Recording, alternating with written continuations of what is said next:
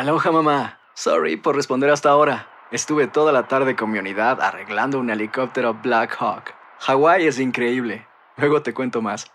Te quiero. Be All You Can Be, visitando goarmy.com diagonal español. Hacer tequila, Don Julio, es como escribir una carta de amor a México.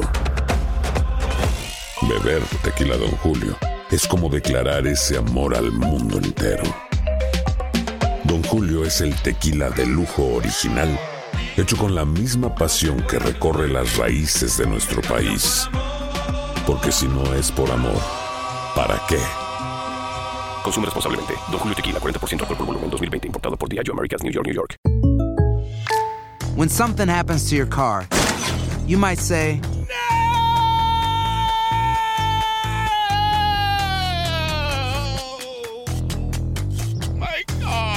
but what you really need to say is something that can actually help. Like a good neighbor, State Farm is there. And just like that, State Farm is there to help you file your claim right on the State Farm mobile app. So just remember, like a good neighbor, State Farm is there. State Farm, Bloomington, Illinois. Boost Mobile tiene una gran oferta para que aproveches tu reembolso de impuestos al máximo y te mantengas conectado. Al cambiarte a Boost, recibe un 50% de descuento en tu primer mes de datos ilimitados. O, con un plan ilimitado de 40 dólares, llévate un Samsung Galaxy A15 5G por $39.99. Obtén los mejores teléfonos en las redes 5G más grandes del país. Con Boost Mobile, cambiarse es fácil. Solo visita boostmobile.com. Boost Mobile, sin miedo al éxito. Para clientes nuevos y solamente en línea, requiere AroPay. 50% de descuento en el primer mes requiere un plan de 25 dólares al mes. Aplican otras restricciones. Visita boostmobile.com para detalles.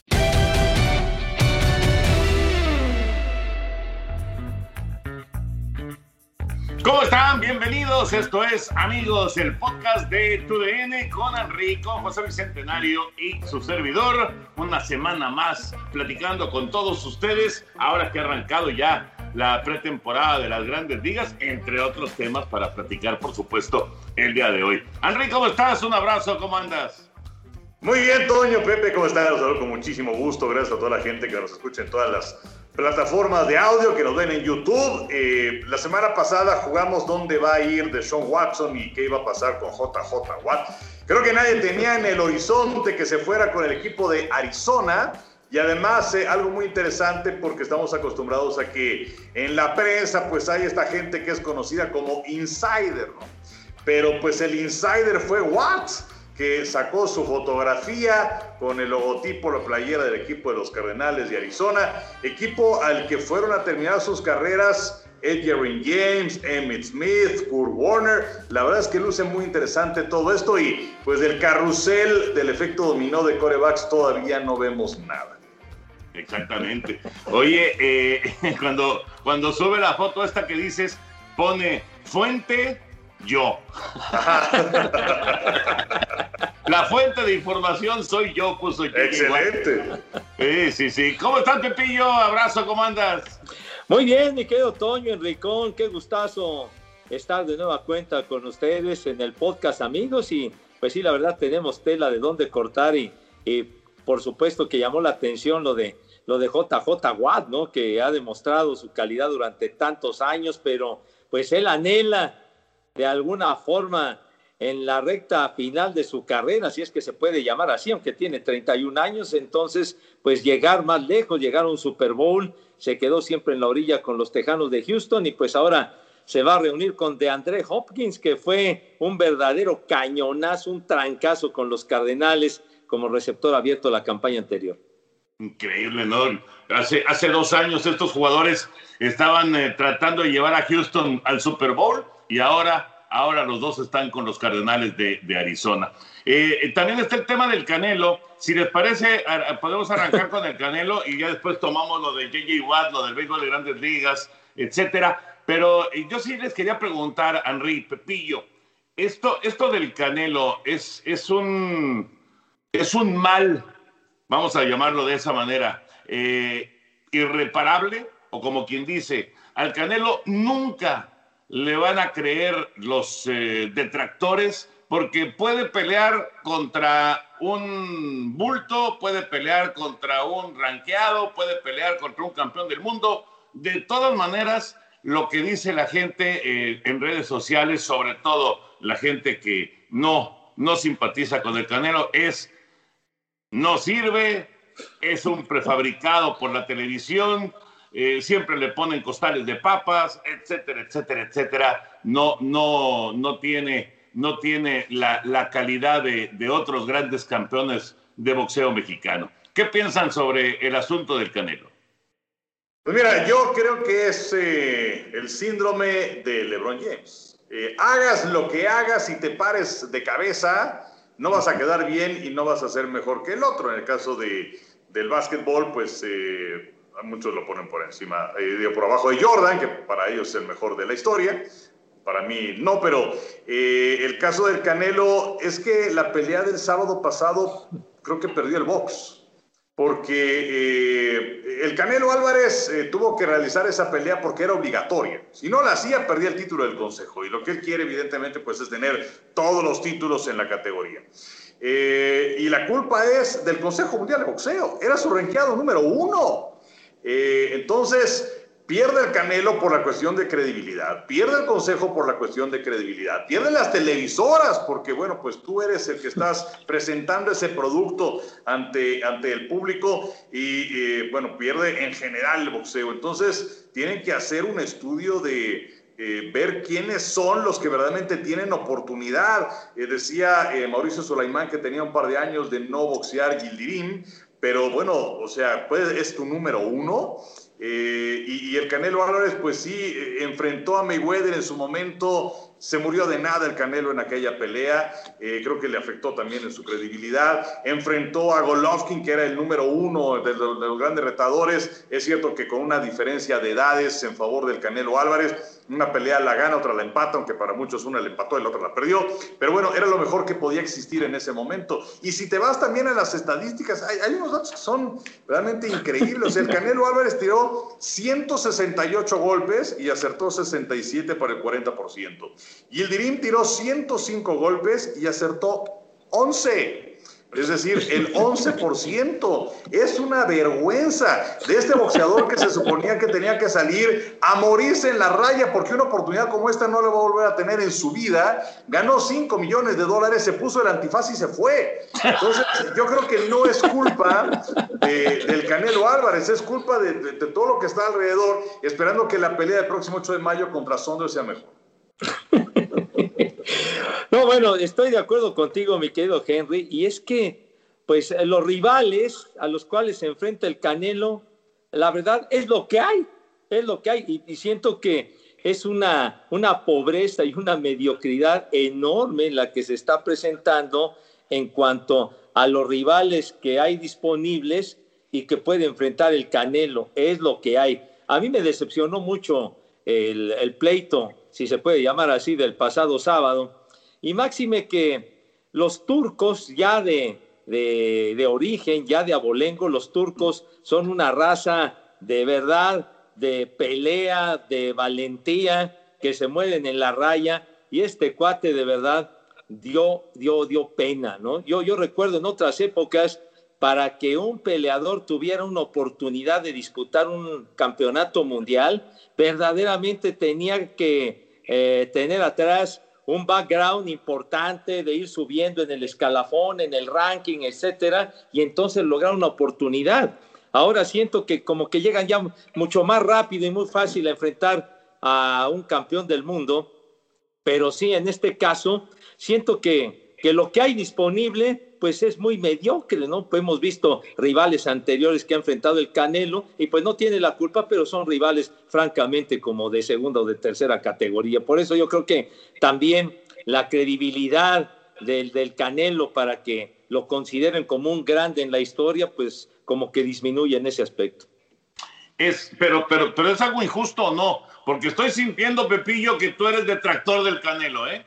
No, no, no, no, yo no soy detractor del Canelo. O sea, yo, por ejemplo, me tocó ver, eh, pues soy veterano de guerra ya, el bicentenario, entonces a mí me tocó vivir en tiempo y forma, ver las peleas de otros campeones en otras épocas. Entonces, por ejemplo, ver en, el, eh, en la categoría de los pesos medios a un Carlos Monzón, Carlos Monzón era un fenómeno, independientemente de, de, su vida personal y de lo que sea, en el ring era, era un verdadero barretero que hubiera acabado con cualquiera de los de ahora fácilmente, fácilmente Carlos Monzón. Y de los que estaban alrededor de él y que lo enfrentaban eh, al mismo tiempo en esa época, estaba, por ejemplo, me acuerdo un Nino Benvenuti, un italiano también buenísimo, Emil Griffith, gente de ese calibre. Entonces siento que, que eran también rivales de, de mayor relevancia a lo que hay ahora. Entonces, simplemente es eso, no es que sea detractor, o sea, lo que, lo que pasa es que eso es lo que ha sucedido y generalmente ves esas peleas y los rivales pues se, caen fácil, ¿no? Gana sin mucho problema el Canelo, pero insisto, es lo que hay disponible, pues ni, ni hablar, ¿no? ni modo. Es, es, es, es, bien interesante esta, esta historia de, de, de, Saúl Álvarez porque a mí sí me llama mucho la atención.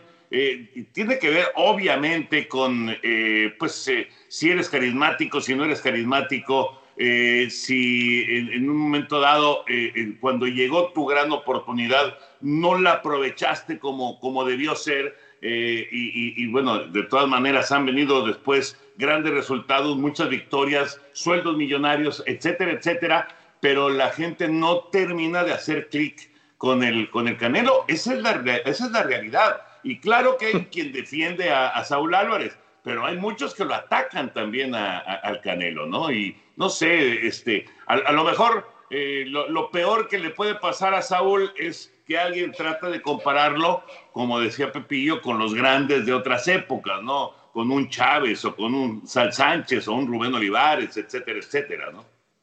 Y, y, también creo que mucho de esto tiene que ver con la proliferación de tantos organismos que existen. Es una uh -huh. auténtica sopa de letras y antes era el Consejo Mundial de Boxeo y apareció la Asociación Mundial y luego viene que eh, la, la, Organización Mundial de Boxeo y que la Federación Internacional de Boxeo. Entonces se diluye por ahí el talento y también es cierto que no, no siempre vas a tener una gran caballada en cada una de las categorías. Es más, durante muchísimo tiempo pues se eh, conocía ¿no? Eh, eh, que si era, eh, hablando de los 70 en fin, que si era Mohamed Ali y Foreman y Fraser y Norton, hablando de la categoría de peso completo. Ahora díganme, ¿quiénes son los campeones de peso completo?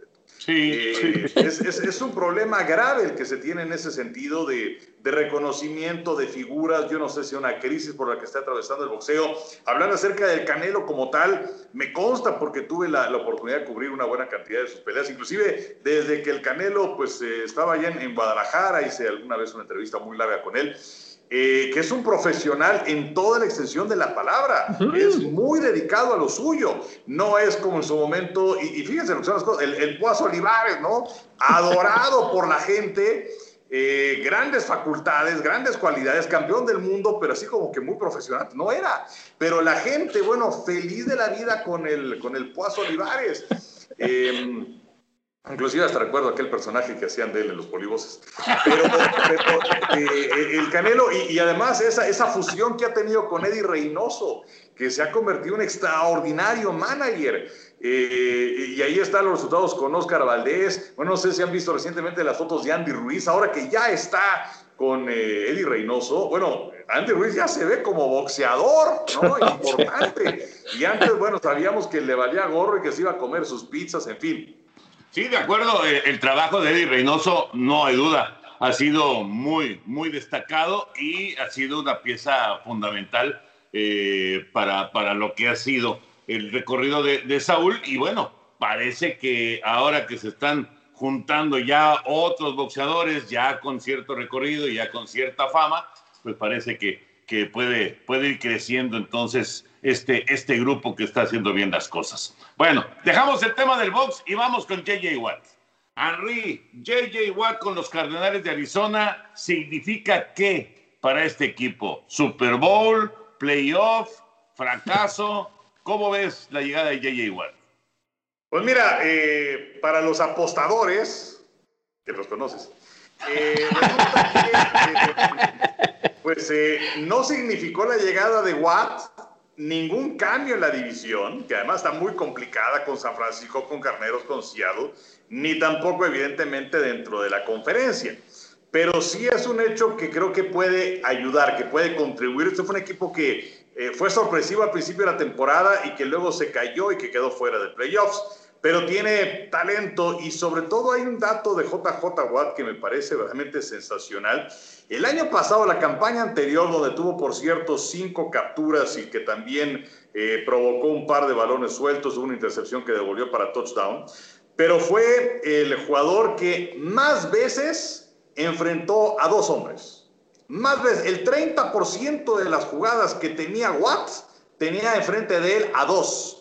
Y ahora con el equipo de los Cardenales, en donde aparece Chandler Jones, que es un jugador sensacional, bueno, se va a abrir ese espacio para JJ Watt o se va a repartir, eh, se va a repartir la carga en ese aspecto. Eh, de hecho, desde el 2012, los dos jugadores que tienen más capturas en la NFL son Chandler Jones con 97 y Watt con 95 y media. Entonces creo que eh, los números, si es que puede estar sano, porque en los últimos cinco años solamente ha tenido dos campañas que ha estado sano al 100% Watt, eh, sus números y su contribución va a crecer mucho más. Ahora, no deja de sorprender que se haya ido con Cardenales, porque pues eh, sí se hablaba de equipos verdaderamente contendientes, con un verdadero potencial para llegar al Super Bowl. Fíjate, 200 capturas, Pepillo. Prácticamente 200 capturas entre Chandler Jones y, JJ Watt. Eh, como dice Enrique, no, no hay eh, cazadores de cabeza con más capturas en, toda, la, eh, toda la década pasada. Realmente sí es de llamar la atención esta combinación. Y, también es muy curioso porque esta combinación de, de Andrew Hopkins y de, y de JJ Watt que por un momento se pensó iban a llevar a Houston al Super Bowl, pues ahora dejaron eh, eh, la, zona tejana y se fueron a la zona de Arizona para tratar de hacer eso con los Cardenales, ¿no?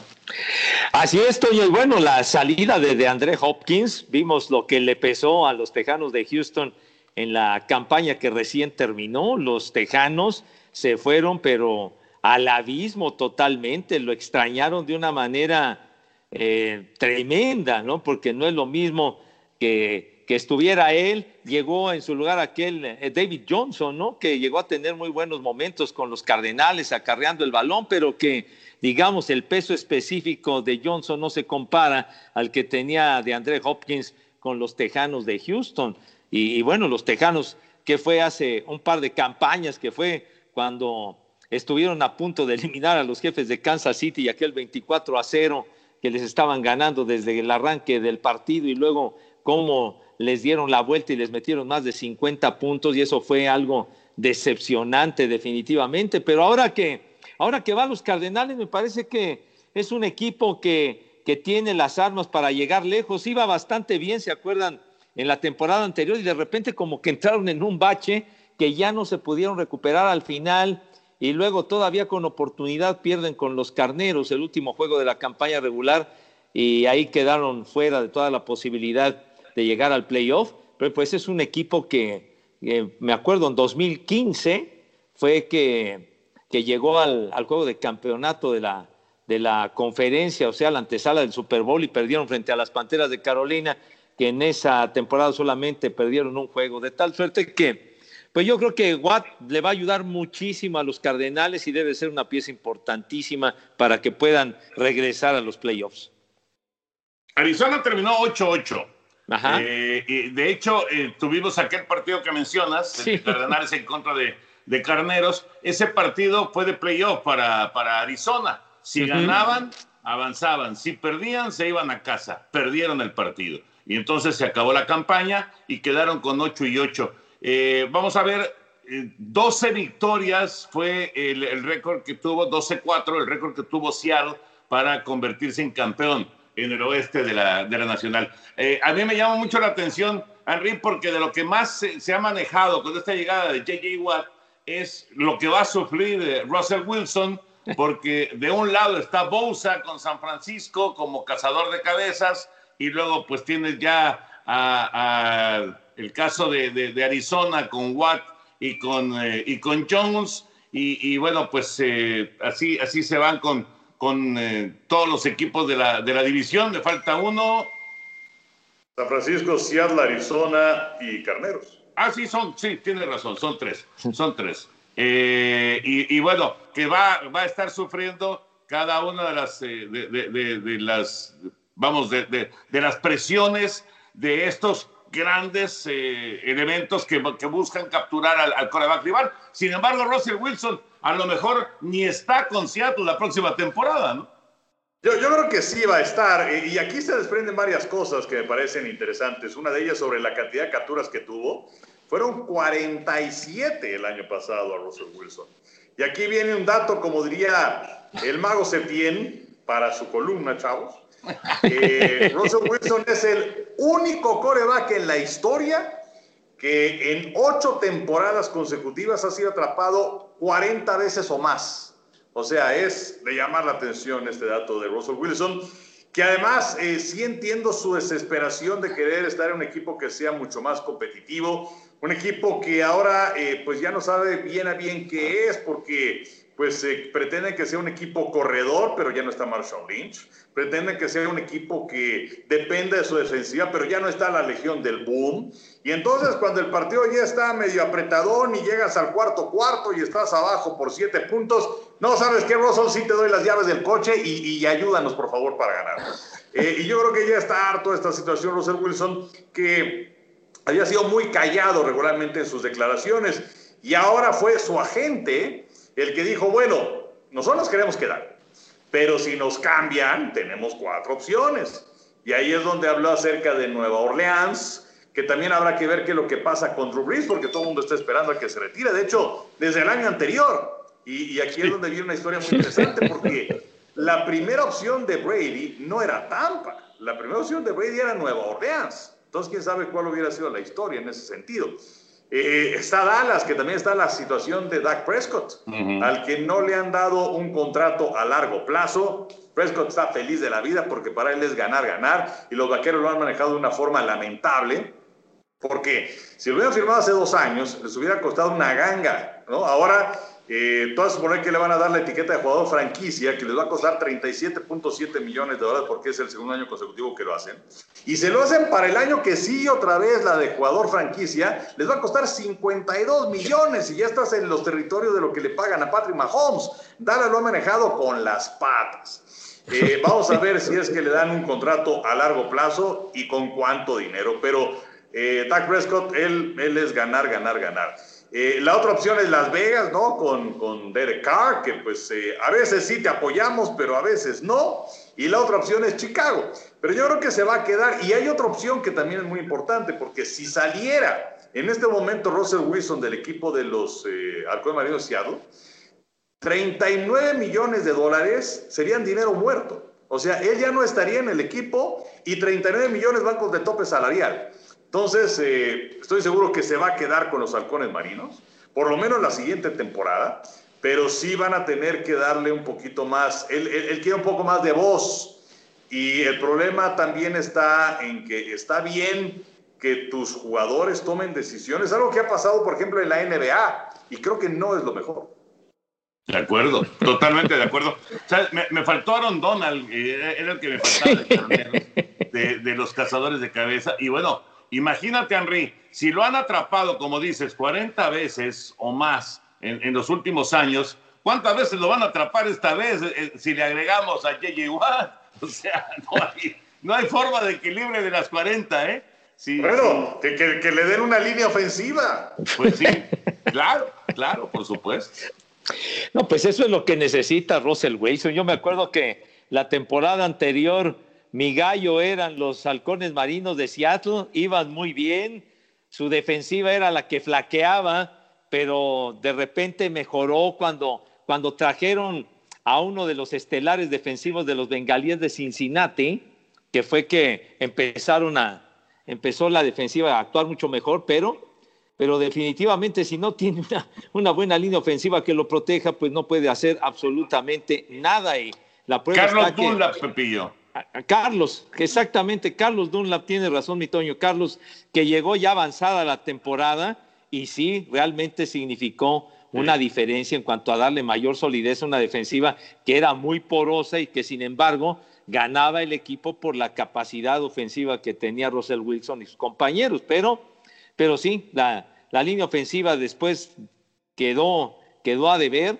Y aquel partido, ¿no? Aquel juego de playoff contra los empacadores de Green Bay, pues realmente quedó eh, mucho, dejó mucho que desear los halcones marinos de Seattle, pero yo creo que sí se debe de quedar en Seattle y creo que quedándose y fortaleciendo esa línea ofensiva, pues van a estar otra vez peleando el liderato de la división. Sí, tienen talento, sin duda hay, eh, es un equipo talentoso y Russell Wilson es gran líder. Sí. No, no, no, no es fácil llegar a dos Super Bowls de manera consecutiva como lo hizo Wilson y, y tiene buen coach, en fin. Eh, yo, yo, creo que Seattle tiene ahí eh, las armas como para seguir estando en lo más alto de la conferencia nacional.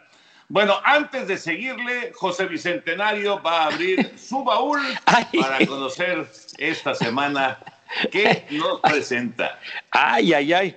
Bueno, pues ahora sí que rescaté, pero bueno, algo especial que tiene pues de 1900, que sería 67, y es esto, se llama el ingeniero electrónico de Philips. Ustedes se preguntarán qué onda con esta cosa, ¿no?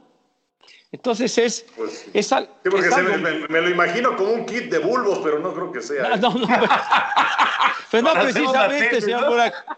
Pero, pero pues es algo que llamó mucho la atención en aquella época que teníamos el eh, taller de radio en la secundaria, 1967, y entonces esto era algo muy especial porque con base en, en, en esto que aparece aquí, y está todo completito, niños, todo completo, aquí está, se pueden Hacen ver... sus bolsitas, Pepillo. Se, se pueden ver diodos, transistores y una serie de cables, resistencias y demás hierbas este, unas bocinas.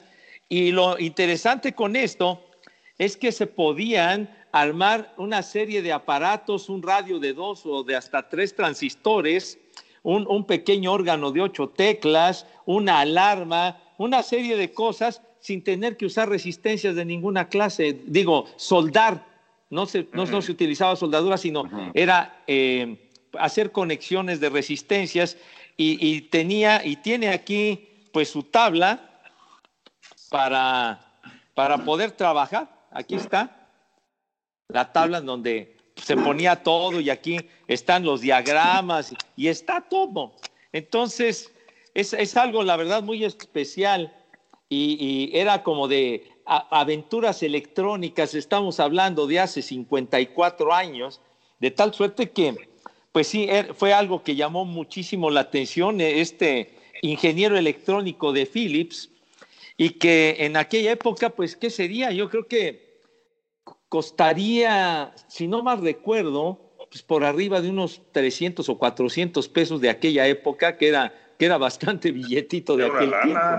Era bastante billetito de aquel tiempo, tomando en consideración que un litro de gasolina te costaba 90 centavos, ¿no? Entonces, este, entonces pues es, es, es algo, la verdad, especial, el- la, aventura electrónica, y pues e- e- inclusive la, la portada, pues ahí lo dice, de un chavito, ¿no? Así para, para jóvenes o para adolescentes que éramos en aquella época, pues poder tener la, la oportunidad, quizá con esto, pues muchos se enfocaron a, a, a la electricidad, a, a carreras relacionadas con la electricidad, etcétera, pero con esto, pues era, era algo muy llamativo de que se pudieran hacer varios aparatos sin necesidad de estar soldando ni nada. Oye, Pepillo, siguiendo pero entonces, iba- ibas a Sears, por decirte, o a, no sé, a, este, la que fuera de, de esa época, eh, Sears sí estaba, ¿no? Sí, claro, por supuesto. Sí, y sí, sí. entonces, y entonces ibas a, a- a juguetería y ahí lo comprabas. Pues yo no recuerdo que haya sido de juguetería, es, porque esto también ¿no? se vendía en esa clase de almacenes o en las tiendas de o en las tiendas de aparatos electrónicos, Ajá. la cla- clásico allá en, eh, en, en el centro, ¿no? Porque la calle. seguro se van a acordar, seguro se van a acordar de- del- del juego de química. Ah, no, el, el- claro. el famoso juego de química, que le- le- les voy a contar una anécdota rapidísima Sí. de ese juego de química, porque era, era, este, bueno, yo creo ¿Era que... de mi alegría o no? ¿de qué Era mi alegría, ¿De- sí. ¿Mi alegría? ¿Sí? Con Eh, juguetes eh, lo- de alegría. Siempre felices estamos. Con Con juguetes de juguetes alegría. alegría. Que también venía- Aprendemos y jugamos. Que venía también una caja grande, sí. Bueno, ¿Se acuerdan que traía este, eh, una- unas como agujitas para tomar moscas y, y cosas así, ¿no? Para, para observarlas en el, en el este, microscopio. Microscopio, ¿no? Ajá. Bueno, mi hermano tenía su juego de química. Yo tenía, no sé, todavía, todavía vivíamos en la primera casa que me tocó a mí, Avenida 3, número 33, en San Pedro de los Pinos. Entonces, eso quiere decir que tenía yo menos de cinco años y medio por ahí de, yo creo que como cinco años tenía, más o menos, más o menos. Y el hojaldra de mi hermano no me prestaba el juego de química. Entonces, el güey se mete a bañar. y, y ahí tienen a su chamaquín este, revoltoso sacando el juego de química y abriéndolo. Obviamente no sabían ni qué, de qué se veían los polvitos y todas Sí, sí, sí. Pero yo lo quería ver y no me lo prestaban, ni siquiera me lo dejaban tocar. Entonces era, era así como que algo prohibido y era este, emocionante. Y, y lo más apetitoso es lo prohibido. Exactamente, exactamente. Y entonces, aquí sí es en donde me salió una, una parte de medio carnicero que nunca me imaginé. Este, porque de repente escucho que está terminando de, de- de- de- de bañarse y entonces dije, chin, ya no me da tiempo de guardar el mugroso juego este. Agarro la aguja de disección. sale mi hermano, sale mi hermano encuerado. y yo escondido atrás de la puerta. ¿Y qué haces? Henry, ¿qué haces? Si estás ya, ya te atraparon, ¿qué haces? Pues dices, perdón, pues sí, pero, pero espérame, pero todavía no, no entiendo lo de la aguja ahí en la mano, o sea, Era como de protección, Henry. Ah. Era de protección. y entonces, Algo de seguridad.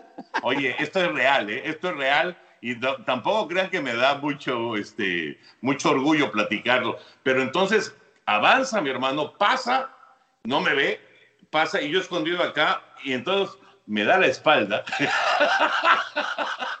y toma. ¡No me digas! ¡No! Lo ensarté con la aguja de disección.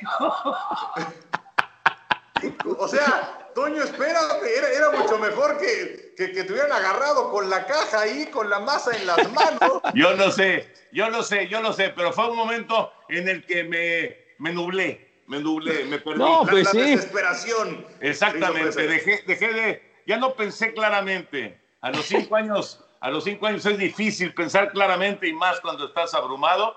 Y le clavé la aguja de disección y salí corriendo. No manches, nada más oí un grito y ya luego me platicó mi hermano que cayó en la, en la cama así como, como fulminado. Como fulminado. Como rival del Bueno, Canelo. Pensó, pensó como, como dos meses que se iba a convertir en mosca. Como la película, tú. Oye, Bueno, pero perdón. ¿qué, te- qué tenía Perdón, que ver perdón. eso con la química, mi Toño? No te mediste. me- No, no, no, eso fue, eso fue de protección nada más. Pero bueno, regresando al juego de química, eh, esto era muy parecido al juego de química, Pepillo, nada más que era una cuestión, digamos, de electrónica. Ah, no, sí, de aquel, aquel juego de química con, con sus tubos de ensayo y todo el rollo, sí me acuerdo de ese juego, que inclusive yo lo llegué a tener en un regalo de, de Día de Reyes que un tío me lo obsequió hace muchísimos años, pero sí, esto, esto, era, esto era distinto, ¿no? Porque sí trae todo, todas las resistencias. Aquí está todo. A ver, Pepe, ¿y qué, qué fue lo eh, de, de lo que estás más orgulloso de haber fabricado con ese kit? Pues creo que hicimos un radio de, de ¿qué fue? De un par de transistores, nada más.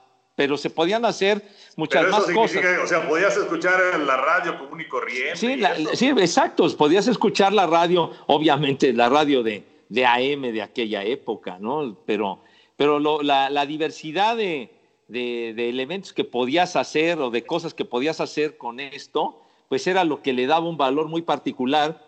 Oye, y y, y todo, tiendas- o sea, armaban cosas y las desarmaban, o sea, ¿no tienes nada armado de aquella época? No, no, no, no, porque no, no tengo nada armado porque pues aquí está el juego y aquí están todas las piezas, ¿no? Aquí están todas las piezas en, en sus lugares, ¿no? Aquí está. O sea, lo todo. armabas y lo desarmabas. Y se, y se desarmaba, por supuesto, ¿no? Porque esa era la variedad, ¿no? Ahora se podía hacer esto, ahora se podía, hacer- se podía hacer el otro, la alarma, lo que fuera, etcétera. Y pues había, bueno, yo me acuerdo la calle donde los aparatos eléctricos clásicos en la Ciudad de México, en la calle de Victoria, ¿no? Ajá. Que se iba uno a recorrer y y era una delicia, ¿no? De, vendían toda clase de aparatos eléctricos y demás. Y entonces, pues ahí era donde también había la posibilidad de conseguir algo como esto, ¿no? Que, que pues ha sobrevivido al paso del tiempo y pues están todos, están todos los implementos para, para hacer aquello. Y, y, lo, y consideré que era interesante porque yo creo que algunos de nuestros veteranos de guerra que nos, que nos ven en el podcast de amigos, yo creo que lo deben de recordar y algunos lo debieron tener en su momento. Sí, es muy probable, muy, muy probable, sobre todo los que, los que eran fanáticos de, de, de, de esa cuestión de, de, de la electrónica, ¿no? Aquí está el, el folleto, ¿no? Y aquí en este folleto, aquí te trae todas las indicaciones habidas y por haber de todo lo que se puede hacer con esto, ¿no? Tiene el libro de teoría, libro de práctica, tiene todo. Entonces, pues, para aquella época llamaba mucho la atención, ¿no? Chavillos que estábamos así, adolescentes, que, ah, caray, pues esta onda, pues vamos a ver qué sale. Muy bien, Pepillo, padrísimo, la verdad, padrísimo. Oigan, este, ya nos colgamos un poquito, pero muy rápido. Empezó la pretemporada de, de grandes ligas. 35 peloteros mexicanos están entre los que, bueno, tienen boleto asegurado en grandes ligas, los que tienen eh, eh, una posición en, el roster de 40 y los que están invitados. Pero nos falta uno, Henry, Pepillo, nos falta uno y se llama Roberto Osuna.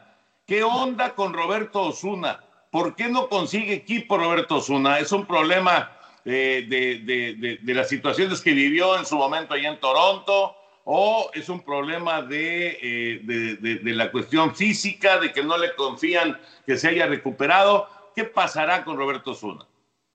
Yo creo que tiene que ver con la parte física, porque eh, finalmente sus problemas personales, eh, al menos no ha trascendido nada nuevo, entonces se supone que ya quedaron atrás. Y los Astros de Houston se echaron un paquete grande y lo firmaron, ¿no? Se la jugaron pese a que había muchas protestas, en fin, y respondió con el equipo de los Astros. Eh, sí, al final tuvo algunos momentos complicadones, pero bueno, también puede ser achacado a su estado físico. Entonces, eh, a mí me parece que tiene que ser con que no confían en que pueda ser al 100%. Ignoro si es que ya le han hecho algunas evaluaciones, si es que algún doctor de algún equipo ya lo revisó, pero yo creo que tiene que ser relacionado con ello.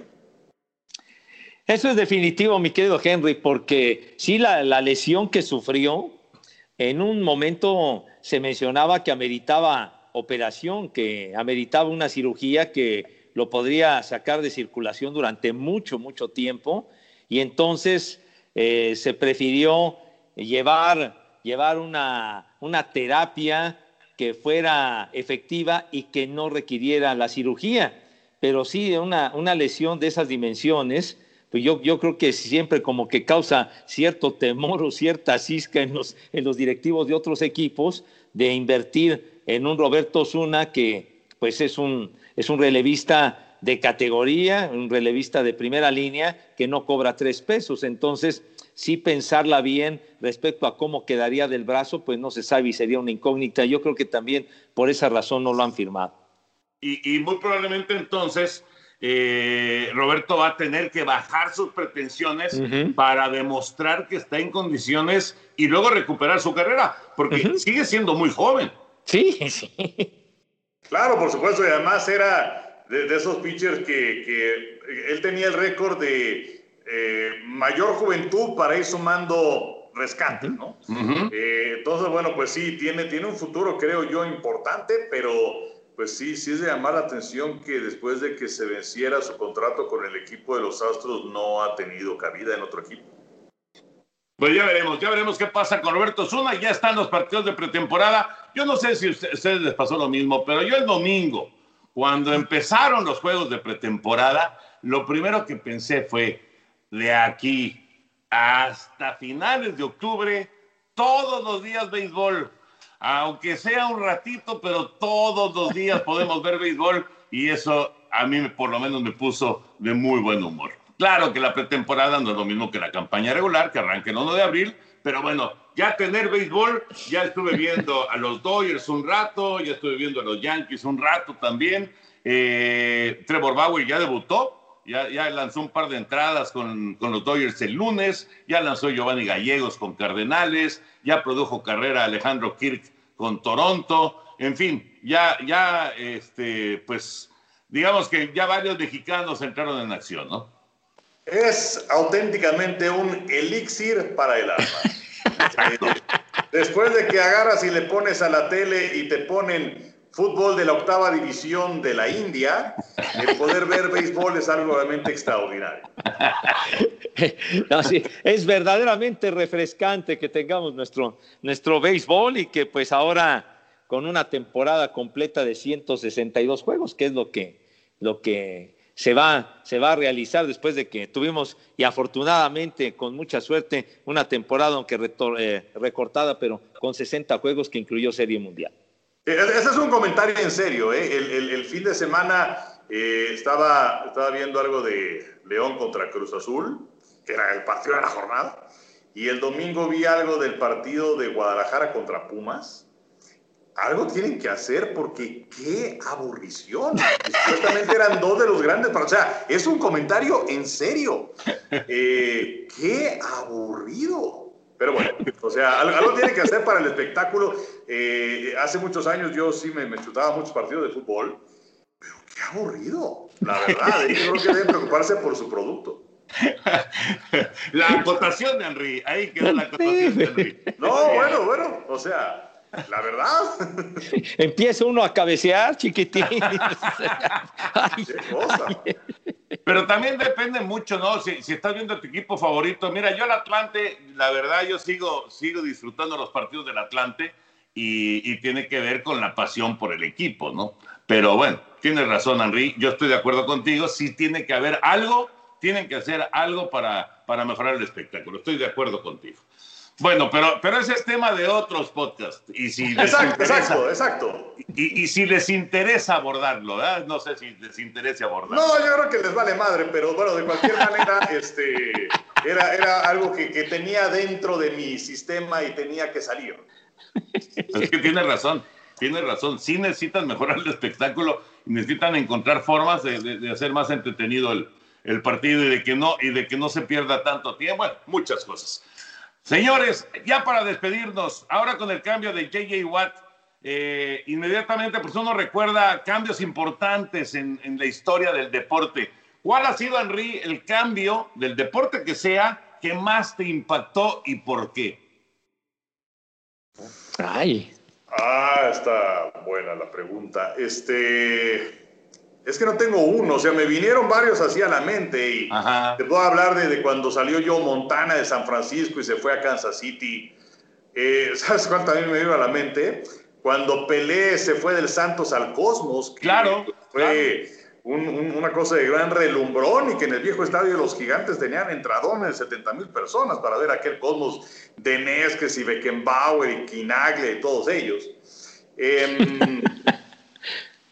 No sé, yo creo que ahí la dejo, porque pues ya ha habido, ha habido muchos. Borja de, de los Pumas al América, claro, ¿no? También, que, que, claro, que, que mi tocayo y muy, muy querido Enrique Borja, ídolo de mi infancia, este, pues decía que lo habían cambiado como un saco de como un costal de papas, ¿no? Sí.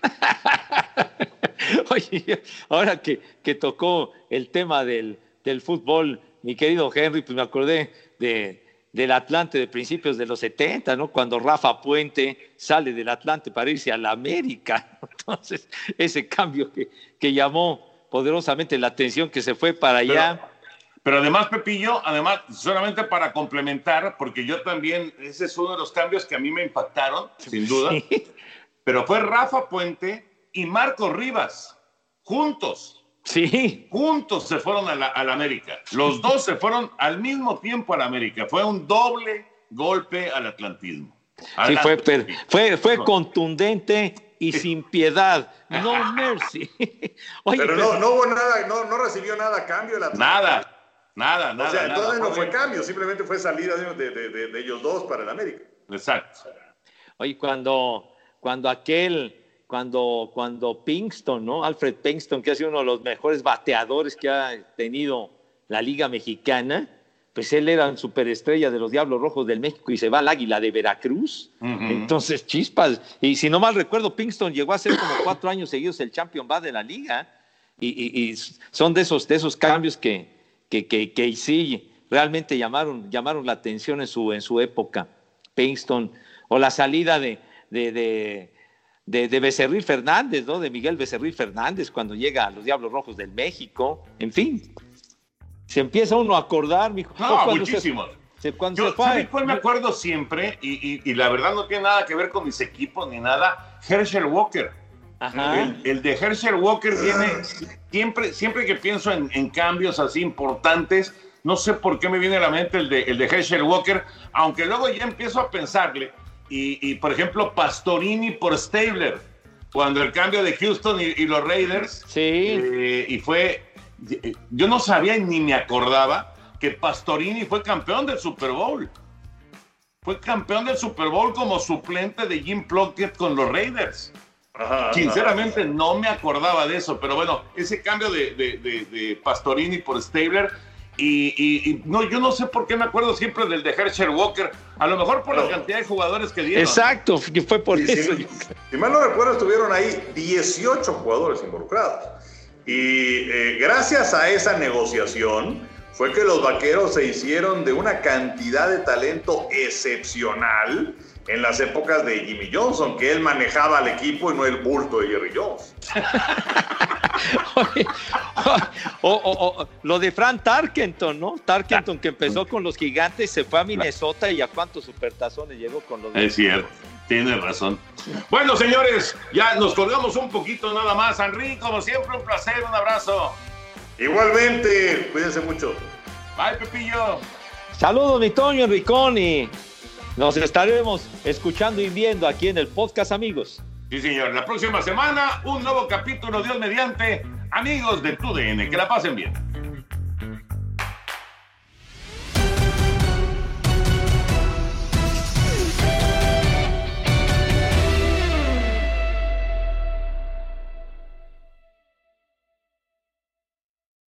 Aloha mamá. Sorry por responder hasta ahora. Estuve toda la tarde con mi unidad arreglando un helicóptero Black Hawk. Hawái es increíble. Luego te cuento más. Te quiero. Be All You Can Be, visitando goarmy.com diagonal español. Boost Mobile tiene una gran oferta para que aproveches tu reembolso de impuestos al máximo y te mantengas conectado. Al cambiarte a Boost, recibe un 50% de descuento en tu primer mes de datos ilimitados. O, con un plan ilimitado de 40 dólares, llévate un Samsung Galaxy A15 5G por $39.99. Obtén los mejores teléfonos en las redes 5G más grandes del país. Con Boost Mobile, cambiarse es fácil. Solo visita boostmobile.com. Boost Mobile, sin miedo al éxito. Para clientes nuevos y solamente en línea, requiere AroPay. 50% de descuento en el primer mes requiere un plan de 25 dólares al mes. Aplican otras restricciones. Visita para detalles. Hacer tequila, Don Julio, es como escribir una carta de amor a México. Beber tequila, Don Julio, es como declarar ese amor al mundo entero. Don Julio es el tequila de lujo original, hecho con la misma pasión que recorre las raíces de nuestro país. Porque si no es por amor, ¿para qué? Consume responsablemente. Don Julio Tequila, 40% alcohol por volumen, 2020. Importado por Diageo Americas, New York, New York. Si no sabes que el Spicy McCrispy tiene Spicy Pepper Sauce en el pan de arriba y en el pan de abajo, ¿qué sabes tú de la vida? Para, pa, pa, pa.